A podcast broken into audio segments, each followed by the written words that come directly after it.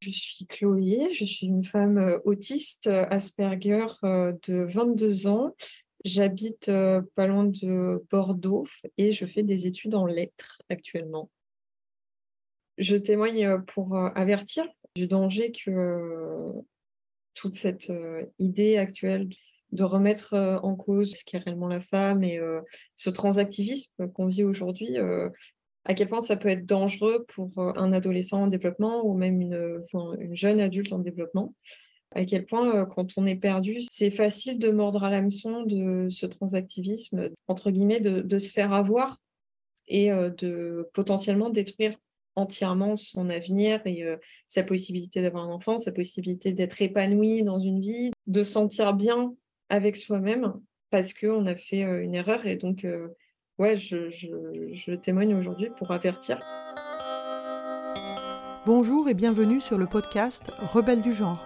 Nous sommes des femmes, militantes pour l'affirmation et la protection des droits des femmes basés sur le sexe, et donc notre biologie. Le sexe est la raison de notre oppression par les hommes et le genre en est le moyen. Nous sommes les rebelles du genre. Nous observons aujourd'hui avec fureur des hommes qui envahissent nos espaces, agressent nos sœurs, revendiquent nos droits conditionnés à la gentillesse et touchés par leur victimisation, les femmes mettent en général un certain temps à comprendre l'arnaque du mouvement transactiviste et commencent souvent par soutenir cette idéologie. Puis elles ouvrent les yeux, constatent sa violence et la refusent.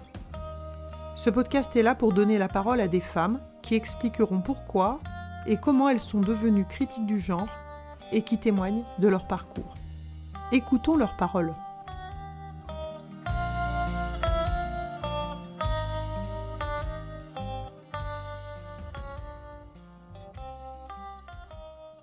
Je ne me considérais pas comme critique du genre euh, à l'époque de ce qui m'est euh, arrivé euh, au lycée, qui a fait que aujourd'hui je suis critique du genre. Ce qui a fait qu'aujourd'hui je le suis, c'est vraiment que j'ai jamais pu rentrer dans une case en fait. Du côté des garçons, bah, j'étais une fille, donc je je pouvais pas. Du côté des filles, j'étais trop masculine, j'étais un peu garçon manqué, donc je ne pouvais pas non plus, j'étais pas acceptée pleinement.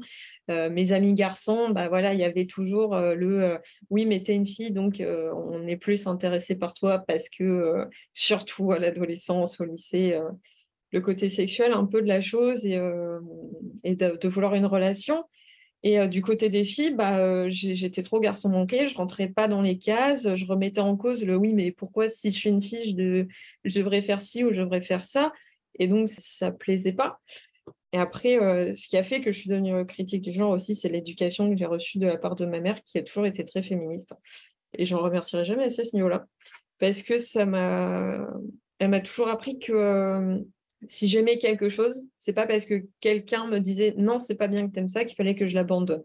Des petites, euh, j'aimais tout ce qui était rock and roll, euh, un peu gothique, euh, tout ça. Et mon père n'aimait pas du tout, mais ma mère m'encourageait dans ce truc, même si tout le monde me disait mais oh t'es ridicule, t'es une gothique et tout, mais je rentrais pas dans les cases à cause de ça, mais j'en étais très contente parce qu'au moins je m'assumais même si c'est ce qui a créé pas mal de harcèlement chez moi, le fait de ne pas rentrer dans les cases.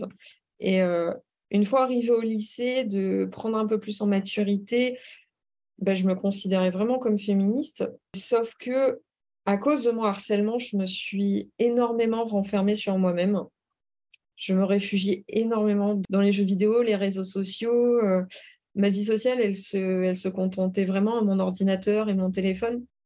Et une fois que je suis arrivée au, vraiment au lycée, j'ai rencontré un groupe d'amis qui étaient un peu comme moi. C'était des filles qui aimaient les jeux vidéo. Donc, bah, euh, tout de suite, euh, ça a collé. Et en fait, euh, avec le recul, je pense que c'est une des plus grosses erreurs que j'ai pu faire plus jeune, parce que c'est comme ça que j'ai rencontré la fameuse fille qui prétendait se sentir homme. c'est comme ça que je l'ai connue et que tout a dégringolé, en fait j'ai rencontré ce groupe de filles qui étaient toutes euh, très garçons manqués, jeux vidéo, réseaux sociaux comme moi. Donc euh, tout de suite, je me suis dit, ouais, euh, trop bien, j'ai trouvé des filles comme moi. Dès le début, il y avait des signes avant-coureurs de ce qui allait se passer, mais je ne les voyais pas parce que j'étais aveuglée par ce manque d'interaction sociale que j'avais. J'étais aveuglée par ça, de me dire, mais en fait, ça y est, j'ai trouvé mon groupe. Mais dès le début, elle remettait en cause, oui, mais tu vois bien que tu t'habilles comme un garçon, donc c'est qu'au fond, bah, tu n'es pas vraiment une fille. C'était des petites remarques par-ci, par-là. Tu es vraiment masculine, je pense que au fond, tu es non-binaire et pas une fille réellement. Tu es sûre de ne pas vouloir essayer les cheveux courts parce que j'avais les cheveux longs à l'époque et je les aimais beaucoup. Cette fille, en fait, euh, avec qui j'étais et ce groupe d'amis m'incitait énormément à, à enlever tout ce côté féminin qui me restait. Au point où ça a fonctionné à un moment, j'étais à la limite de la transition. Euh, je me disais, ouais, euh, j'ai envie qu'on m'appelle par un nom masculin. Euh, je me suis coupé les cheveux, tout ça. Bon, ça a été vers la fin, mais dès le début, en fait, c'était toujours la remise en question de ma personne, de qui j'étais, de comment je m'assumais, si jamais je leur disais non, je ne suis pas d'accord avec vous, j'ai envie de porter une jupe, euh, j'ai envie de porter ce que je veux, j'ai envie de, de garder euh, mes cheveux longs, euh, que je ne me sens pas enfermée dans une cage juste parce que je porte une jupe ou parce que je me sens fille, j'avais le droit à la soupe à la grimace pendant au moins une semaine. C'est-à-dire que le seul groupe d'amis que j'avais me rejetait entièrement. Donc c'était très dur. Et puis au fond, je me disais, mais est-ce que j'ai vraiment envie d'abandonner ce groupe en tant qu'adolescente qui se construit quand ta seule vie sociale et ta seule vie tout court, en fait, euh, se résume au lycée? Perdre le seul groupe que tu as au lycée, c'est terrible. Et euh, je pense que bah, euh, on a toutes ressenti ça au lycée, d'avoir un groupe et de se faire rejeter par son propre groupe, c'est absolument horrible. Et donc, j'ai préféré me plier un petit peu parce que la pression psychologique qu'elle mettait vraiment sur il faut que j'accepte leur idée, et si j'accepte pas leur idée, je suis une ennemie. C'était vraiment tout ou rien. Et en fait, ça se limitait pas seulement au lycée. Déjà au lycée, elles avaient des badges sur leur sac euh, avec le drapeau. Elles coloriaient des drapeaux partout. Elles, avaient Pride et tout. Elles, elles voulaient montrer quoi. Et puis au fur et à mesure, en me rapprochant de ce groupe, j'ai commencé à avoir des sentiments pour cette fille. Euh, j'ai commencé à réellement avoir des sentiments pour elle parce que c'était comme ma meilleure amie, sauf qu'il y avait quelque chose derrière. Donc euh, au début, je me considérais comme lesbienne, mais au final, c'était pas réellement ça. Et euh, honnêtement, aujourd'hui, je reconnais que c'était mon premier amour. Mais j'étais incroyablement manipulée par ce groupe et par cette fille. Et donc, euh, on a commencé à sortir ensemble avec cette fille, et c'est à partir de là que c'était parti de jour en jour, ça continue, mais de plus en plus fort. Par exemple, elle me lâchait des euh, si tu sors avec cette fille et que tu t'habilles comme un garçon, c'est qu'au fond, tu es un homme, mais tu veux pas l'assumer. Et intérieurement, je me disais, mais, mais non, en fait, j'ai pas envie. Mais quand je voyais la personne que j'aimais me dire, moi, avec mon expérience, je pense vraiment que c'est euh, tes parents qui t'empêchent d'être qui tu es réellement. Donc, en fait, en plus d'avoir un impact sur ma vie au lycée, sur euh, mon être en tant que tel, elle commençait à avoir de l'influence sur la relation que j'avais avec mes parents. Est-ce que tu en as parlé avec euh, tes parents à ce moment-là? Est-ce que euh, c'est quelque chose que vous avez abordé? Alors justement, en fait, j'étais tellement manipulée par cette fille qu'elle a réussi à me monter la tête contre mes propres parents. C'est-à-dire qu'à cette époque, elle mettait tellement ma mère, surtout ma mère, hein, elle l'aimait vraiment pas parce que ma mère lui, euh, lui montrait par A plus B que son idée d'être un garçon, en fait, c'était juste un problème euh, psychologique. Elle était vraiment en colère que ma mère puisse lui dire ça. Elle en avait tellement après ma mère que c'était toujours ma mère, c'est la méchante. Sauf que vu que j'étais amoureuse, j'étais folle amoureuse de cette fille, je me persuadais que c'était une réalité, que ma mère était l'ennemie, au point où bah, je me suis coupée complètement de ma mère. Il y a vraiment une rupture dans ma relation avec ma mère à cause de cette fille où elle me disait ta mère t'empêche d'être qui tu es réellement, ta famille elle veut pas t'aider, elle, elle, te elle t'emprisonne en fait ta famille, elle, ta mère veut que tu rentres dans ses cases et pas que tu sois libre en fait. Alors que ma mère au contraire, elle m'a toujours euh, poussée à, accepter la personne que je suis et euh, elle a accepté pleinement à m'assumer en fait elle a toujours été derrière moi, en fait, ma mère. Elle a jamais une seule fois ça a été péjoratif, mais cette fille avait un pouvoir de manipulation sur moi au point où vraiment ça m'a tourné contre ma mère, ou au point où j'avais plus personne. Je m'étais isolée, cette fille m'avait isolée et je l'avais fait de moi-même tellement j'étais manipulée. Je m'étais isolée de tout le monde. Les dernières personnes que j'avais, c'était ce groupe d'amis et cette fille, qui était donc euh, ma petite amie à l'époque.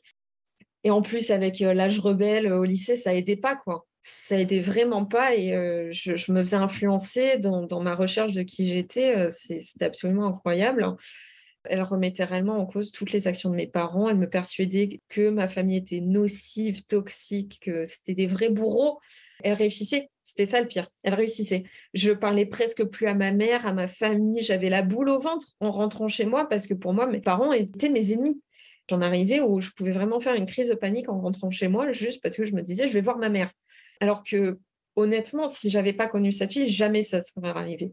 Jamais avant d'avoir connu cette fille, jamais je m'étais posé la question de euh, ouais, euh, est-ce que je suis réellement une femme ou pas? Parce que pour moi, c'était absurde.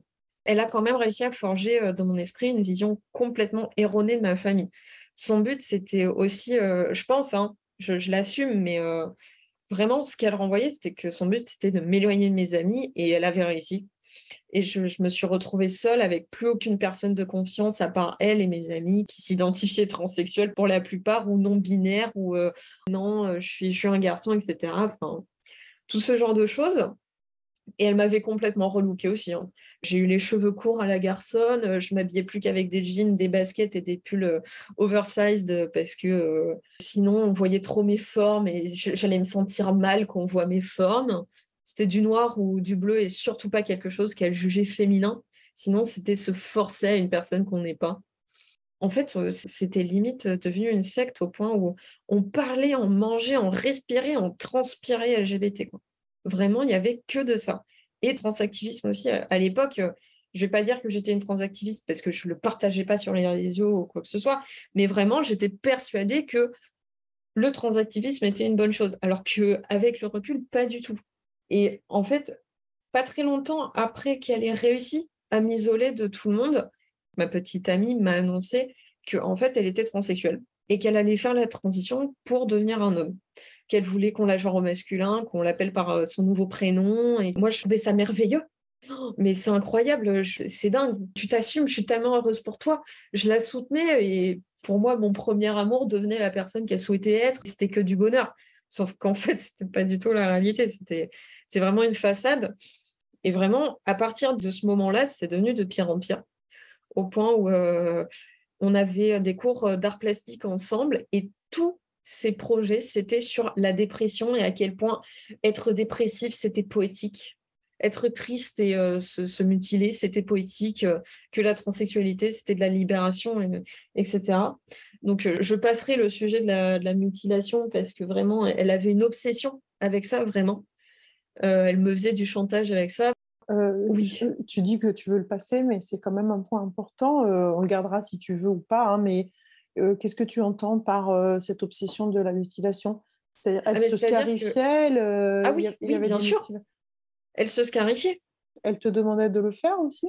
Alors, une fois, en fait, à chaque fois qu'on se prenait la tête, elle me faisait du chantage à la mutilation. Elle me faisait du chantage en disant ouais non mais tu penses ça de moi et tout euh, je vais me mutiler. Et puis après elle m'envoyait des photos de tout ça au point où euh, moi je, me disais mais ça devient normal. Et j'ai commencé à le faire j'ai commencé à le faire parce que à chaque fois que je faisais vraiment une crise euh, due à mon autisme à chaque fois que je faisais des crises d'overwhelm quand j'étais vraiment trop stimulée au point où mon, cerveau n'arrivait plus à fonctionner, la seule solution, ça en venait à être de la scarification parce que c'était la seule qu'on m'avait appris étant donné qu'à l'époque, ma mère s'y connaissait pas beaucoup en autisme, qu'elle n'avait pas été diagnostiquée, moi non plus, j'ai reçu mon diagnostic euh, que très tard. Et euh, la seule qu'on me donnait quand tu te sens vraiment pas bien, c'était de te mutiler. Donc je l'ai fait. Et elle me disait, ouais, mais c'est trop beau, tu le fais aussi, tu te rends compte de la beauté du truc et tout. Et ouais, sans donner à du chantage à de la mutilation, que euh, c'était une bonne chose. Avec le recul aujourd'hui, je me dis, mais comment j'ai pu me faire berner comme ça? Vraiment comment j'ai pu, mais, euh, mais entre les sentiments que j'avais et euh, l'âge bête, le fait de trouver enfin un groupe social euh, qui m'accepte, je me disais c'est magnifique et c'est parfois on vit dans le meilleur des mondes. Sauf qu'en fait, pas du tout. Et donc oui, par rapport à la mutilation, ça en venait à faire du chantage à la mutilation. Donc des scarifications, ce genre de choses-là? Ouais, oui, de, de réelles scarifications. J'en ai des cicatrices aujourd'hui euh, sur les bras. Euh, je me suis fait tatouer pour couvrir euh, un bras, mais j'ai l'autre qui n'est pas encore tatoué. J'ai encore énormément de cicatrices. Pareil pour les cuisses. J'ai des cuisses où j'ai encore des cicatrices et je sais que ça va me suivre toute ma vie. Et, et aujourd'hui, à chaque fois que je regarde ces cicatrices, autant je me dis, j'ai réussi à passer ce cap et je suis fière de moi, mais en même temps, ça me renvoie à cette époque et ça me rappelle cette personne. Et il y a vraiment des fois où, quand je vais pas être bien de base et que je vois ça et que ça me rappelle cette personne, ça va jusqu'à récemment, parce que j'en ai travaillé avec mon thérapeute, jusqu'à récemment, je pouvais vraiment faire des crises juste parce que j'allais pas bien et de voir mes cicatrices. Ça m'a réellement laissé un traumatisme, cette expérience. encore aujourd'hui, je, ouais, je, peux en faire des cauchemars. J'en ai refait un il n'y a pas très longtemps par rapport à ça où je rêvais que la personne envers qui j'ai des sentiments actuellement me faisait le même coup que cette personne. Je me suis réveillée en pleurs. vraiment, enfin, ouais, je. J'étais pas bien du tout, quoi. Et je sais que ça risque de me suivre encore très, très longtemps. Mais oui, donc, pour revenir à cette histoire, pas très longtemps après cette histoire de transition, elle m'a quittée du jour au lendemain. Mais quand je dis du jour au lendemain, c'est réellement du jour au lendemain. La veille, on était au téléphone parce qu'on s'endormait avec le téléphone, euh, en appel et tout. On trouvait ça absolument euh, très romantique, etc. Alors bon, voilà, c'est des trucs euh, d'adolescents, mais bon. La veille, au téléphone, elle me disait qu'elle m'aimait plus que tout au monde, qu'elle voulait passer sa vie avec moi, etc. Et le lendemain, réellement 24 heures plus tard, elle me largue sans m'expliquer, sans aucune explication. Et après lui avoir envoyé des messages en la suppliant de m'expliquer et des heures de discussion, elle a craqué et elle m'a déversé toute sa haine, me reprochant que j'avais jamais été là pour elle, que je l'avais jamais soutenue dans sa transition, que j'étais une mauvaise personne, qu'elle me détestait, qu'elle pensait pas pouvoir rester en couple avec une fille. Maintenant, sa transition commençait, alors qu'avant on était en couple et il n'y avait aucun problème. Et euh, encore moins avec moi, et que je ferais mieux réellement. Euh, elle m'a balancé euh, mot pour mot que je ferais mieux de me jeter sous un train. Alors que j'avais plus personne. Psychologiquement, ce que ça fait à une adolescente qui a personne autour d'elle, de se dire la seule personne qui m'aimait réellement et que j'aime me dit que ma vie ne vaut rien. C'est bah, évidemment ça, ça, a donné, euh, ça a donné lieu à, à des trucs horribles.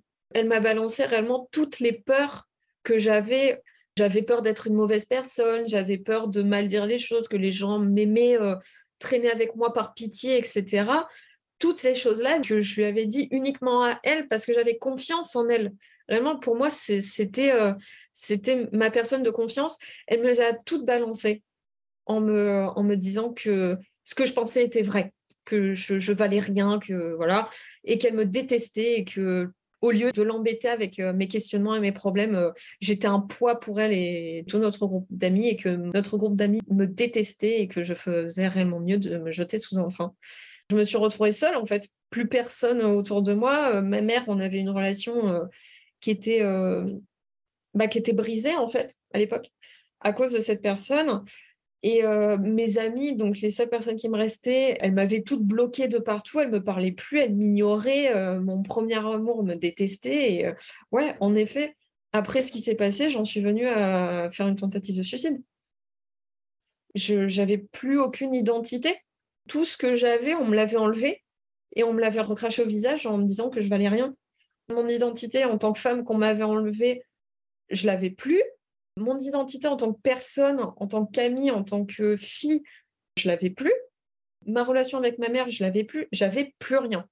Donc euh, oui, j'ai fait une tentative de suicide qui heureusement euh, n'a pas réussi.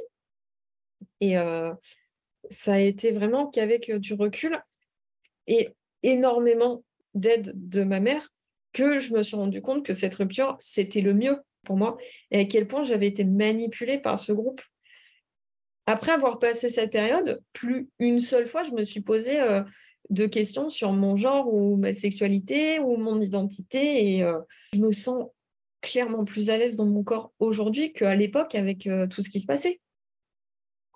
C'est en tant que mère, ça me met dans une telle colère.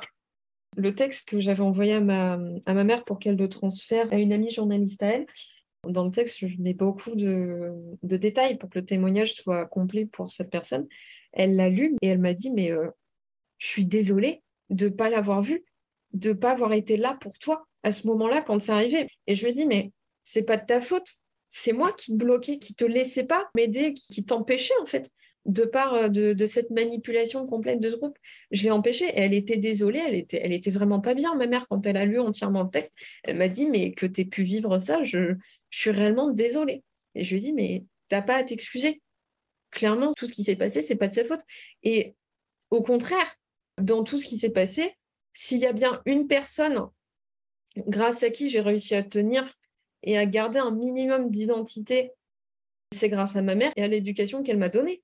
Parce que si elle ne m'avait pas éduquée dans le sens de euh, tu es une femme, accepte pleinement ce truc-là et euh, aime-toi comme tu es, si elle ne m'avait pas éduquée comme ça, ça se serait passé, mais horriblement pire. Vraiment, ça aurait été une horreur si elle m'avait pas éduquée comme ça. Donc, je la remercierai jamais assez de m'avoir donné cette éducation et de m'avoir accompagnée toute ma vie dans ma féminité pour m'assumer en tant que telle. Mais euh, merci de dire tout ça parce que je crois que c'est vraiment très précieux et que dans les personnes qui nous écoutent, il y a des mères, il y a des parents, il y a aussi des frères et sœurs, il y a aussi des amis qui sont désespérés en fait parce qu'ils voient disparaître euh, une personne, ils doivent porter le deuil de la personne qu'ils aiment alors qu'en fait, elle est vivante, mais qu'ils euh, peuvent juste espérer qu'elle va revenir. Et ton témoignage dans ce sens-là, vraiment, je te dis merci parce que je crois que tu peux donner de l'espoir en fait à beaucoup de personnes. Vraiment. C'est gentil. Non, non, mais bah, euh, c'est pas gentil, c'est réel. Je, je, pense réellement que c'est très important de garder l'espoir et de se dire que c'est pas mort en fait et que euh, la relation, enfin, on, on, arrive à la garder bah, on peut la restaurer. On peut Bien sûr. Mais le, pire dans, tout ça, c'est que euh, ma mère a jamais abandonné, en fait. Elle a gardé cet espoir qu'un jour, ça se brise. Et euh, c'est ce qui s'est passé. Mais ça a mis du temps avant qu'avec ma mère, on reprenne une relation. Là, on a repris une relation saine et euh, une réelle relation mère-fille que très récemment. Ça a mis plus de trois ans pour que moi, psychologiquement, j'arrive à m'en remettre et j'arrive à, réaccepter que en fait ma mère n'était pas un ennemi. Moi, ça m'a fait une image de ma mère qui est absolument horrible, mais heureusement, je me suis réveillée parce que ma mère n'a pas lâché prise et elle est revenue vers moi plus tard en me disant mais euh, est-ce que tu souhaites qu'on se voit? Et euh, heureusement parce que vraiment euh, heureusement qu'elle n'a jamais lâché prise parce que c'est elle qui m'a soutenue de loin avec le recul je m'en rends compte. Mais à l'époque, euh, je ne voulais pas le voir. Mais au fond, je savais que ma mère serait toujours là. Et c'est ce qui s'est passé. Elle a toujours été là. Et aujourd'hui, euh, on a une relation euh, qui est, bah, qui pour moi est une, une délivrance un peu. Réellement, pour moi, d'avoir cette relation aujourd'hui avec ma mère, c'est une délivrance parce que je peux m'assumer pleinement. Elle est toujours avec moi. Même si je dis quelque chose de mal, elle va me le dire elle va me dire, bon Chloé, je pense que ton avis, il n'est pas dingue. Et euh, quand on a un désaccord, on en parle, on en discute et euh, on communique. Et vraiment, c'est ce qui a manqué à ce moment-là, c'était de la communication. C'est réellement ce qui a fait que tout ça, ça s'est passé de cette manière. Et on l'a appris avec ma mère. Et aujourd'hui, bah, dès qu'il y a un problème, on communique. Et ça s'arrange tout de suite dès qu'on communique. Parce qu'en plus, de notre autisme à chacune, dès qu'il y a un désaccord, c'est très souvent parce qu'on n'arrive pas à se comprendre l'une l'autre, parce qu'on va interpréter différemment et on, va renvoyer différemment. Et aujourd'hui, quand il y a un problème, moi, je lui dis, bah, moi, je ressens les choses comme ça, et ce que j'essaie de te faire comprendre, c'est ça. Et ma mère va me dire, bah, moi, je les comprends comme ça, et ce que je veux te faire comprendre, c'est ça. Et à partir de là, c'est bon. Et ouais, je pense vraiment que la relation mère-fille, euh, père-fille, père-fils, mère-fils, euh, ou toutes les relations euh, proches en tout cas, la communication, c'est extrêmement important parce que c'est ce qui a manqué à ce moment-là. Clairement, c'était ce qui t'a sauvé et c'est aussi pour ça, je pense, qu'elle s'est autant acharnée pour détruire cette relation. Ah, bien sûr, bien sûr. Parce que ma mère, réellement, à cette époque-là, elle m'expliquait le pourquoi du comment, cette idée de transidentité, c'était nocif, c'était mauvais. Et elle y arrivait au début, elle arrivait à me faire comprendre. Sauf qu'en fait, euh, cette fille avait une emprise telle sur moi que je me disais, mais non, en fait, ma mère a complètement faux et euh, c'est une ennemie, elle euh, veut m'enfermer et tout. Et elle s'est acharnée, cette fille, pour détruire cette communication qu'on avait et elle a réussi. Et c'est à partir du moment où il n'y avait plus aucune communication entre ma mère et moi euh, réelle, sans qu'on se prenne la tête ou sans que j'interprète dans le sens de tuer la méchante, jusqu'à ça, bah, psychologiquement, je tenais encore. Mais c'est à partir du moment où cette fille a coupé toute la communication entre ma mère et moi que ça a dégringolé. À quel moment tu t'es dit, bah, finalement, ben oui, tout ça, c'est en fait, euh, c'est vivant Le moment où je me suis dit euh, que tout ce transactivisme et tout, c'était vraiment nocif, c'est que très récemment. Parce que bah, j'en parlais énormément avec ma mère. Et euh, depuis euh, ce qui s'est passé au lycée, je me disais, mais c'est pas normal. Mais je m'y étais jamais réellement attardée. Et donc, je me suis vraiment posé la question euh, d'être en limite une rebelle du genre. Quand j'ai repris contact avec ma mère et qu'on a parlé énormément de cette période, parce que c'est la période où ça a brisé quelque chose entre ma mère et moi, on en a énormément parlé et elle m'a envoyé des articles à lire, et, euh, mais sans me forcer, hein, comme quoi, bah, euh, ok, l'homosexualité, là, il n'y a, pas de souci, mais le problème, c'est remettre en cause ce qu'est une femme ou ce qui peut être un homme, et à quel point c'est problématique euh, au niveau des droits de la femme, et au niveau de tous les combats que nos ancêtres ont fait pour qu'aujourd'hui on puisse être des femmes pleinement, en fait et à quel point ça rend invisible notre combat en tant que féministe et euh, en tant que femme tout court. Donc euh, j'ai commencé réellement à être euh, rebelle du genre il n'y a vraiment pas très longtemps, enfin à être critique Et ce qui m'a amené réellement à l'être, c'est bah, tout ce qui s'est passé au lycée et parce que je veux pouvoir comprendre réellement comment ça a pu arriver et pouvoir prévenir, pouvoir arrêter ce, idéalement, évidemment, euh, pouvoir arrêter ce, transactivisme qui se fait de partout parce que euh, c'est dangereux.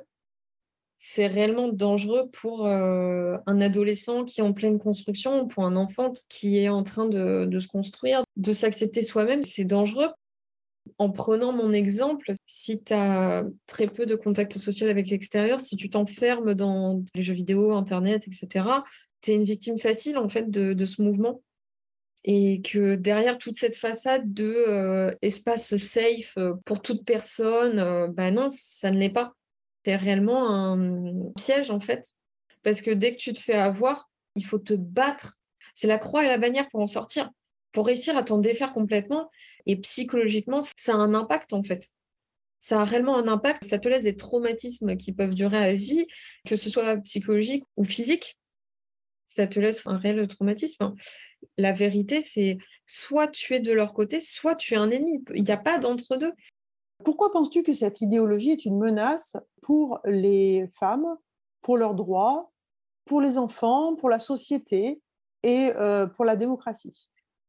C'est une réelle menace, ne serait-ce que pour les femmes, parce que ça rend invisible notre combat complètement. C'est en train d'effacer ce qu'est une femme, on est en train de faire de la femme un sentiment, de faire de la femme des clichés complets. Pour eux, tu peux t'identifier comme femme à partir du moment où tu agis comme une femme. Sauf que être une femme, c'est pas ça.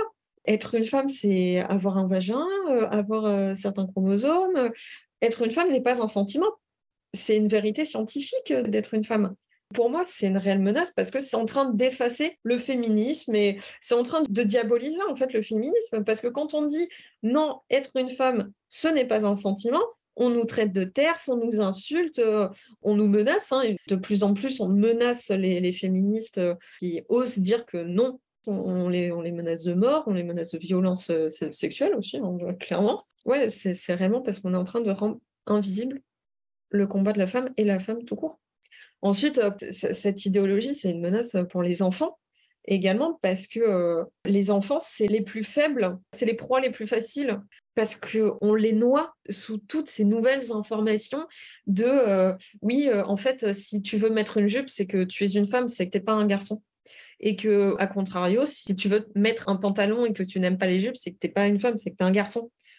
Ce que ça fait à un enfant psychologiquement de se dire, bah, en fait, euh, si j'ai un pénis ou si j'ai un vagin, ça change rien. C'est terrible pour euh, le, développement d'un enfant, d'autant plus sur Netflix, sur tout ce qui se passe au niveau des séries Netflix. Netflix qui est accessible pour les enfants si les parents font pas très attention. S'ils ne mettent pas le contrôle parental, ils ont accès à toutes les séries euh, possibles sur Netflix. dont les séries qui se veulent sexe progressives, qui sont dangereuses. Ces séries, réellement, elles sont dangereuses. Il y a quand même des séries qui veulent enlever le tabou de la puberté pour les enfants, pour que ça soit plus simple pour eux d'assumer la, sexualité des très jeunes. Dans cette série, on met des enfants de 12-13 ans, on les met comme exemple et on les fait vivre des situations euh, à sortir par les yeux. Il n'y a pas un seul personnage dans cette série qui, à un moment, ne remet pas en question sa sexualité ou son genre. Ce n'est que de ça.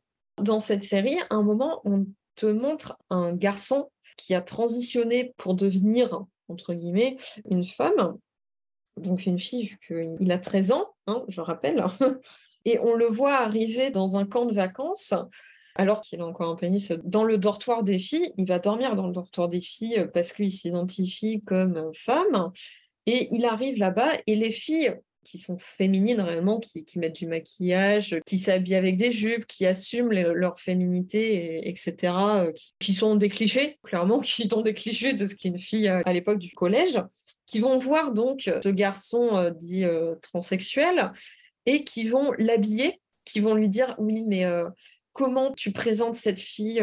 Est-ce que tu lui mets du maquillage? Est-ce que tu l'habilles en Prada? Est-ce que tu l'habilles avec du Gucci, etc. Ils le servent comme d'une poupée. Donc déjà, ça diabolise un petit peu, je trouve, ce qui est une fille. Pour elle, quelqu'un de trans, c'est un jouet on porte ces filles-là en méchante de prendre ce garçon trans, de l'habiller, de lui mettre du maquillage et tout, parce qu'il est trans et parce qu'elles euh, elles veulent, entre guillemets, l'aider à être plus une fille. Oui, bah évidemment, du maquillage, paf, paf, fille. Bah oui, c'est ça. Pour l'aider à être plus une fille, il faut lui mettre du maquillage, lui mettre une robe, le, mettre sur un podium, euh, sur un défilé, tout ça. Et à contrario, il y a la fille, donc le personnage principal à côté, qui va le voir, qui s'excuse en disant que oui, ces filles-là, c'est vraiment, euh, comme ils disent dans la série, c'est des bitches. Donc, euh, c'est des connasses, littéralement, que c'est des connasses de dire ça et que euh, oui, si elle se sent mal, enfin, si, ce garçon se sent mal, il peut venir la voir. Les seules filles qui, entre guillemets, assument leur féminité, on en fait les méchantes. Et en plus de ça, on cultive la caricature de être une fille, c'est mettre du maquillage et s'habiller avec de la haute couture. Je trouve ça quand même assez incroyable de mettre ça dans une série pour enfants en plein développement. Et de façon plus générale, je pense que tu avais développé un peu une réflexion sur euh, justement les séries Netflix, euh, de façon globale. Hein, tout à l'heure, tu m'en parlais. Ah oui, oui, toutes ces séries Netflix accessibles aux enfants qui se veulent sexe progressive, où dedans, il n'y a pas un seul personnage pleinement hétéro, où à chaque fois, bah, le personnage hétéro va remettre en question euh, sa sexualité ou son genre, et que de remettre ça en question, ça va le libérer. Ça me sort par les yeux. En quoi euh, être une personne hétéro et assumer son genre pleinement est un problème? C'est général sur Netflix, il y a beaucoup de séries comme ça? Ah bah il y en a de plus en plus je vois de moins en moins de séries où euh, on ne parle pas de euh, LGBT, de transsexualité, où le mot cisgenre n'est pas prononcé. Il y en a de moins en moins des séries comme ça. Donc en fait, on a une normalisation du discours euh, transactiviste par les séries ah oui, Complètement. Ah mais ça, complètement. C'est en train de devenir une normalité. En fait, sur Netflix, ils sont limite en train de dire que le fait d'être hétéro ou pour eux d'être cis, c'est une mauvaise chose et que en fait être transgenre ou être euh, non binaire ou être homosexuel et de remettre sans cesse son genre ou sa sexualité en question, c'est une bonne chose. C'est un bon développement pour une personne. Et notamment pour les enfants. Enfin, ça fleure bon la pédocriminalité, tout ça. Hein, je veux dire. Ah oui, euh, complètement. normaliser la sexualité chez des enfants. Enfin, pour moi, euh, ceux qui font ça régulièrement, c'est quand même les pédocriminels, non? Ah, mais complètement. Surtout que comme la série euh, dont je parlais tout à l'heure, le fait d'enlever ce tabou euh, sur la puberté de montrer des pénis à tout va et des vagins à tout va dans la série, et montrer ça ensuite à des enfants, bon, c'est un peu moyen, quoi. Ça, ouais, ça fleure la pédocriminalité, ouais. D'accord. Alors, qu'est-ce qui t'a décidé à témoigner sous ta réelle identité, puisque c'est le cas aujourd'hui? Est-ce que tu as déjà subi des pressions, des menaces? Est-ce que tu sens qu'il pourrait y avoir un danger? Dans ton entourage ou pour toi-même euh, par rapport à cette question Ou est-ce que tu te sens en sécurité pour parler librement? Alors, clairement, j'ai pas peur de témoigner sous ma réelle identité. Ça, ne me pose aucun problème. Et ce qui m'a décidé à, témoigner sous ma réelle identité, c'est euh, Déjà pour montrer qu'il ne faut pas se laisser faire, que euh, même si on reçoit des pressions, il ne faut pas en démordre. Parce que c'est comme ça que ce dogme va gagner un petit peu. C'est en nous faisant peur et en nous faisant reculer. Et au contraire, il ne faut pas reculer face à ça. Parce que sinon, ça va les laisser gagner et ça va les laisser s'étendre de plus en plus et devenir de plus en plus dangereux. Et donc, non, je n'ai pas peur de témoigner sous ma réelle identité. Alors que oui, j'ai reçu des pressions ou euh, des leçons de morale de la part de, transactivistes ou d'alliés, entre guillemets, hein, d'LGBT, euh, je ne sais quoi plus. Et pourtant, ça n'a pas changé mon point de vue une seule fois. Pas une seule fois, je laisserai mon point de vue être changé par ce genre de personnes. Et ça m'a réellement montré à quel point tout ce lobby, cette idéologie, est immature. Parce que à chaque débat, il n'y a jamais un seul argument un réel fait, un réel argument. C'est toujours du chantage affectif, du chantage au suicide, du euh, oui mais regarde, toi tu es la méchante et tout. Mais je m'en fiche. Clairement, c'est ton idée, d'accord. Mais ce n'est pas parce que c'est ton idée que je dois l'accepter et me dire que c'est la bonne idée. Et ça n'est pas parce que tu penses que c'est la bonne idée que ça l'est. Clairement, euh, je pense réellement que ça ne devrait pas atteindre autant de personnes au vu des idées qu'ils propagent. Clairement, les idées que tous les transactivistes propagent, le fait que ça atteigne autant de jeunes personnes, c'est pas bon. Et il faut continuer à se battre pour empêcher ça. Parce que ça va devenir de pire en pire. Peut-être que là, actuellement, je suis un cas parmi tant d'autres, mais au vu de ce qui m'est arrivé, j'ai pas envie que ça devienne une normalité. Et malheureusement, c'est ce qui est en train de devenir parce qu'aujourd'hui, on est en train de voir de plus en plus de, de femmes qui sont en train de détransitionner parce qu'elles ont vécu ce genre de choses et qu'elles ne se sont pas arrêtées juste avant. Parce que moi, clairement, je me suis arrêtée juste avant. Juste avant d'entamer réellement cette envie de transition. Je me suis arrêtée juste avant. Et j'ai pas envie qu'il y ait de plus en plus de femmes qui souffrent de ça et que malheureusement ce soit trop tard. Leur identité de femme, elle soit enlevée physiquement, je veux dire. Oui, leur corps, en fait, que leur corps soit, soit altéré, qu'elles aient été mutilées définitivement. C'est ça, que, que, leur corps ait été mutilé. J'ai pas envie que ça devienne une normalité. Parce que c'est horrible. C'est horrible. Pour moi, qui, à l'époque, je me disais non, je veux pas d'enfant, alors qu'aujourd'hui, j'aimerais avoir un enfant plus tard, euh, une fois que voilà, j'aurai la situation, etc. Je veux avoir un enfant. Mais à l'époque, au vu de l'immaturité que j'avais, je ne voulais pas d'enfant. Si j'avais fait cette transition pleinement, aujourd'hui, j'en souffrirais parce que je ne pourrais jamais avoir d'enfant. Et ton ex-copine, là, du coup, elle, a fait une transition complète? Elle a fait une transition complète, de ce que je sais, parce que j'ai coupé tout contact avec les personnes. Donc, elle s'est fait, elle s'est fait castrer. Euh. Aux dernières nouvelles, elle, elle était euh, sous bloqueur hormonaux, elle prenait de la testostérone et euh, elle s'est fait retirer ses seins de me dire que cette personne m'influençait à me dire que oui, c'était possible que je puisse le faire également. Et que pour moi, ça s'en était devenu une possibilité à un moment de me dire que dans une autre temporalité, je, l'aurais fait, ça me, détruit. Parce que je me dis, mais euh, si ma mère n'avait pas été aussi présente, dans quelle situation je serais aujourd'hui? Si ma mère avait laissé tomber, dans quelle situation je serais aujourd'hui? Et c'est pour ça que je remercierai jamais assez ma mère de ne pas avoir lâché prise et de toujours avoir été là pour moi. Merveilleux. Est-ce que tu... Non, mais en tant que mère, euh, je... Je, je, connais le désespoir de certaines mères, vraiment, euh, autour de moi. Et ce matin encore, j'ai parlé avec une amie très chère. Et c'est sa petite fille qui a 19 ans qui a transitionné. Donc, elle a déjà pris la testostérone, elle a sa voix muée, euh, etc. Et donc là, il est question de la, de, bah, de la suite, en fait, la mastectomie, etc. Et cette mmh. femme qui traverse ça, c'est terrifiant, en fait. Pour moi qui veux un enfant, j'ai pas envie que mon enfant grandisse dans une société où il y a cette idée-là que c'est normal de se mutiler le corps en tant que femme pour devenir un homme et que être une femme, en fait, c'est un sentiment. Mais ça me détruirait en tant que mère de voir mon enfant tomber dans ce piège As-tu une anecdote à raconter sur un événement qui t'a marqué concernant la transidentité ou le transactivisme? Une fois, en fait, je m'étais habillée avec une robe et des collants et comme je m'habille aujourd'hui, parce qu'à l'époque, je commençais déjà à avoir mon style, en fait et elles me l'ont enlevé complètement. Que j'étais venue en robe avec des talons et j'avais ma robe collant, talons, sac à main et tout, et que ça n'avait pas plu à mon groupe d'amis qui se disaient transactivistes. Ça, leur a permis de faire euh, beaucoup de remarques sur mon hétérosexualité et ma féminité. Je leur ai dit, mais j'aime m'habiller comme ça, laissez-moi m'habiller comme ça, enfin. Et elles n'étaient pas d'accord et je leur ai tenu tête.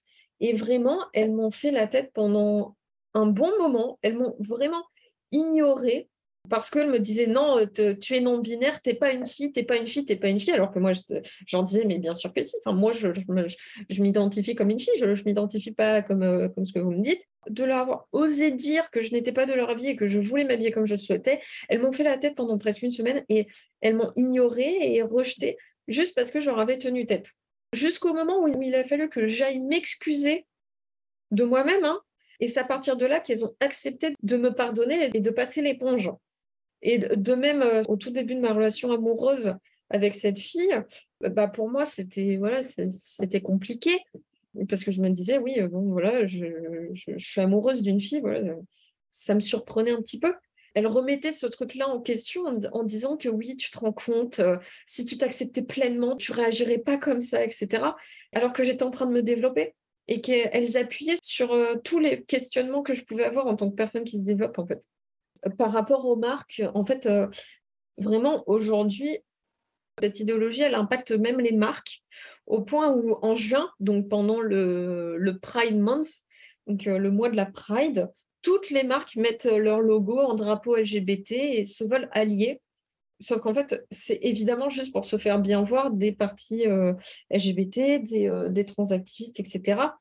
Et le fait que même des marques prennent prennent ce genre de parti, ça, me semble quand même assez euh, absurde de vouloir se justifier comme allié pour vendre. Parce que comme ce qu'on voit sur Twitter, si tu n'es pas un allié, tu te fais ficher.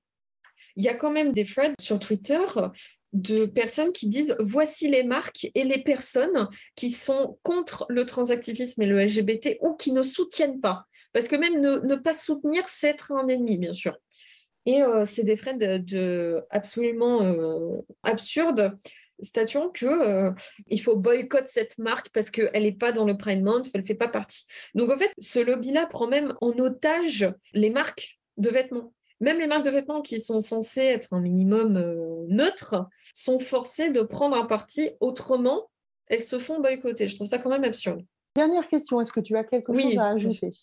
Ce que j'aurais ajouté euh, à la fin, c'est ce que j'ai essayé de faire passer également durant tout ce témoignage, c'est que euh, face à, une personne qui se fait piéger un peu par ce lobby, en tant que personne aimante, tout ce qu'on peut faire, malheureusement, quand euh, notre enfant, notre ami, notre petit enfant, notre compagnon ne va pas nous laisser avoir de la place ou avoir un avis, faut pas laisser tomber parce que, euh, comme je l'ai déjà dit, aujourd'hui, euh, si réellement j'arrive à m'accepter pleinement, c'est euh, un bon 80-90% grâce à ma mère.